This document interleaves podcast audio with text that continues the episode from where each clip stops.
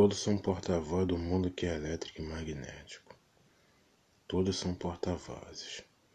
Mas o vivente pergunta: quem fala é a pessoa? Sim. É a pessoa, mas só o que a parte racional quer. Comparando, o mesmo efeito com os rádios elétricos. Rádios são porta-voz de quem? Das emissoras. O que as emissoras querem é que esses porta-vozes transmitem. E por que isto assim é feito?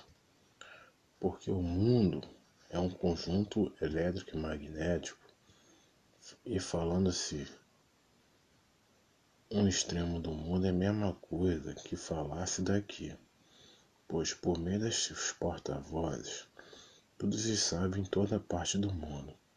Prova que o mundo é um conjunto fluídico, elétrico e magnético é que estes aparelhos já foram feitos com essa natureza.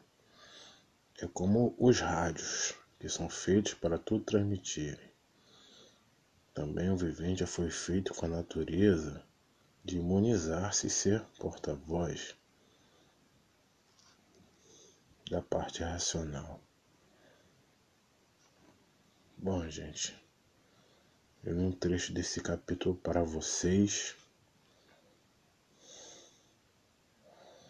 Tá?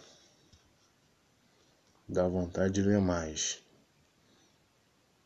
A cultura racional não tem mistério. Não estou escondendo nada. Então, um bom dia, boa tarde, boa noite, uma boa quarentena, uma boa Páscoa. Salve.